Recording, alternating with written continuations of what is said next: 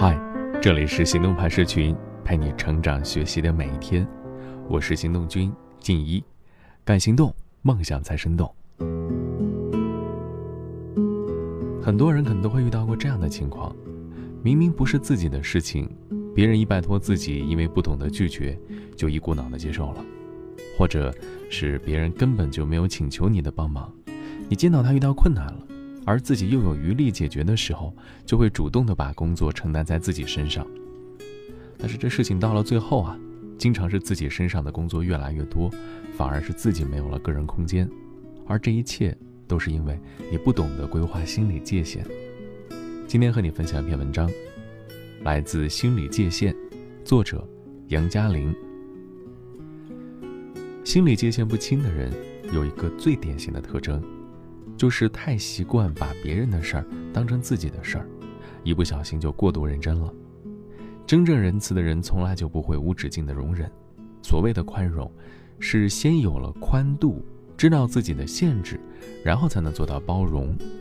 瑞婷是一家跨国升级公司的高层领导人，公司的组织虽然是有先来后到的阶层区分，但是彼此之间并不是强制性的从属关系。而瑞婷多年的工作历练，让她拥有了一身好本领，不论是影片剪辑、配乐、演讲、企划等任务，全都难不倒她，而且在紧急时刻特别能够派上用场。但是她的噩梦也正来源于此。由于这个团队没有上下关系，也没有专人统筹，所以常常在活动前一个礼拜才会发现某些事情一直没有人执行。就像是有一次活动召集人，在晚会开始前一天才发现。有一支重要的影片还没有完成，眼看就快要开天窗，召集人只好拜托瑞婷，请他务必赶出十分钟的短片。他只好彻夜不眠地把自己绑在计算机前，才能完成如此艰巨的任务，顺利拯救残局。危机高手的好名声传出去之后，从此瑞婷他就变成了万年救火队。任何跟团队有关的事儿，大家都会找他帮忙，而且内容包罗万象。像是统计游览车、安排座位、搭建舞台、联系厂商等，大大小小的杂事都跟他有关，让他不胜其扰，生活严重的被打乱。他不止一次在开会的时候提议，希望大家可以提早规划做准备，活动质量才能提高。可是，大家往往是当下应和，事后依旧推三阻四，每次都火烧眉毛了再来呼天抢地。有时候瑞婷也受不了，想要婉拒对方的请求吧。可这个时候，对方只要说：“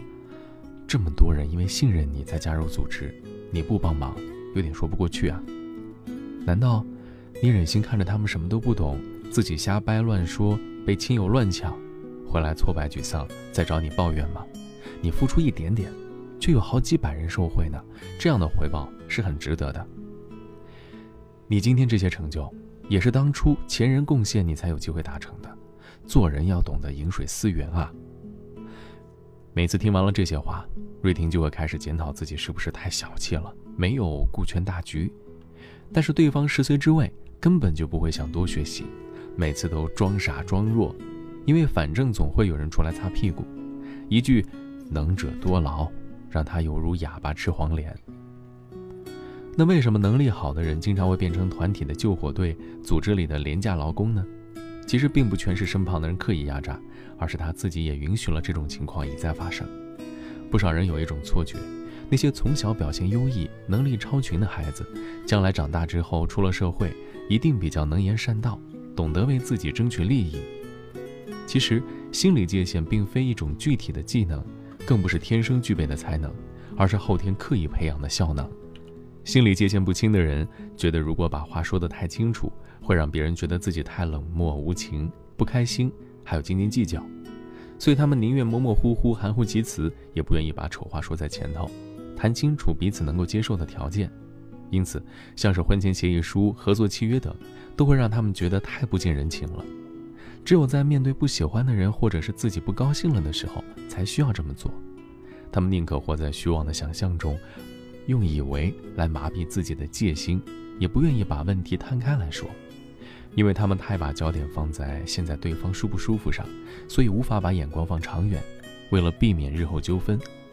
其实应该一开始先就事论事，少一点温暖，多一点理性，把可能造成误会的部分理明白，这才是真正珍惜关系的表现，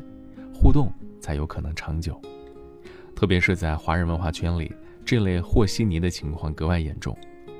也因此有人将不正视现实问题，总是用合理化的方式来进行自我安慰和解嘲，还称之为什么阿 Q 精神或者鸵鸟心态，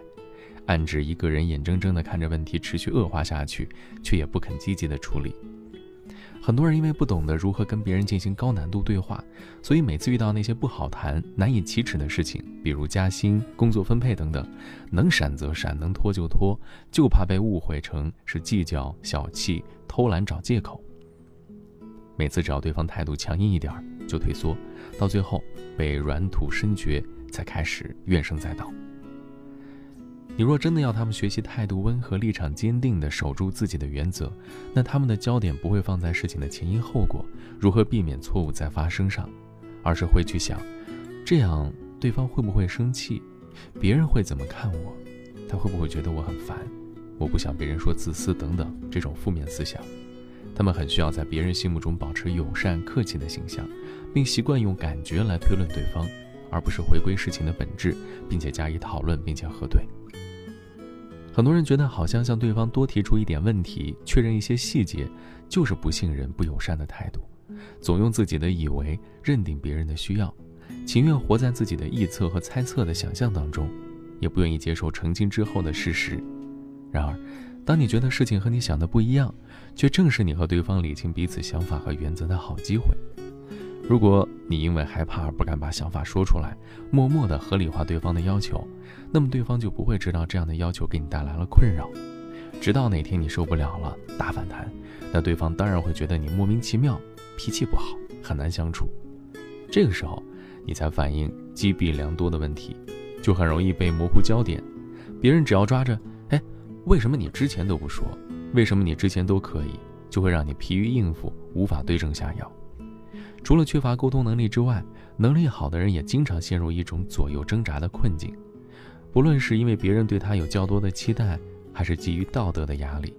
这类型的人总觉得自己能做却不去做，是一种寡情少义的表现。这就常常让他们肩上扛满了任务，无法放松，整个人疲惫不堪。原因来自于他们经常会出现这样的想法：第一种想法是觉得自己一旦知情了，就不能置身事外。心理界限不清的人有一个最典型的特征，就是太习惯把别人的事儿当成自己的事儿，一不小心就过度认真了。其实，如果你认同一旦知情了我就有责任解决，或者我不能辜负别人对我的信任之类的想法，很多时候不仅会带给自己许多麻烦，同时也耽误了对方真正面对问题的时机。此时，你的介入并不会让事情变好，反而更糟。第二种想法。是觉得自己的需求并不重要，心理界限不清的人之所以常常让自己处在矛盾纠结的状态，原因来自于他们习惯否认自己的需求，把别人的福气放在自己之前，可是自己又做不到真正的无欲无求，因此常常让自己陷入进退两难的处境。哎，其实啊，界限这个词儿，正是在提醒人们必须懂得界定出自己的极限，否则，就跟还没有长大的孩子的心智。没什么区别，会过度放大自己的能耐，而忽略了现实的限制，这也是一种自恋的表现。存在心理学大师欧文·亚龙曾经说过这样的一句话：“当一个人能够接受选择的有限性，他才能够优雅的长大。时间是有限的资源，当你把时间都花在别人身上，你就无法照顾自己的欲求，日子一久，整个人就会被掏空，觉得干涸。”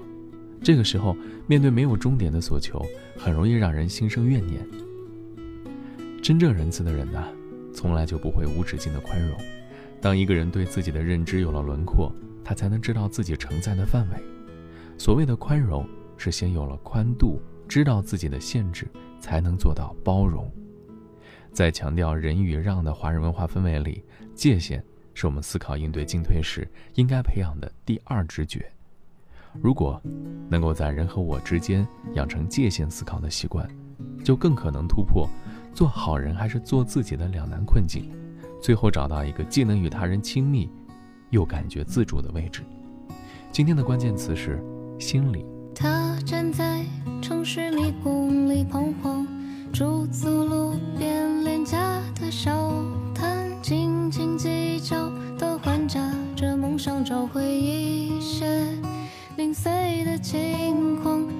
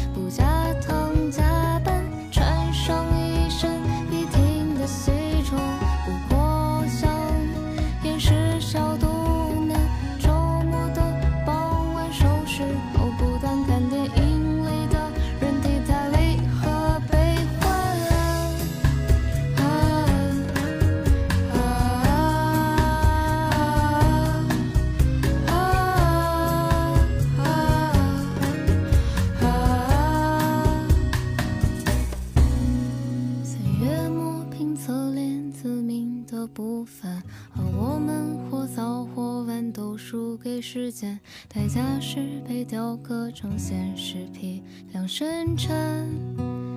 的模样。但你是否还记得儿时作文里那有纸笔记未来的我为题却成了之后粘贴复制的光阴里？最纯最原始的你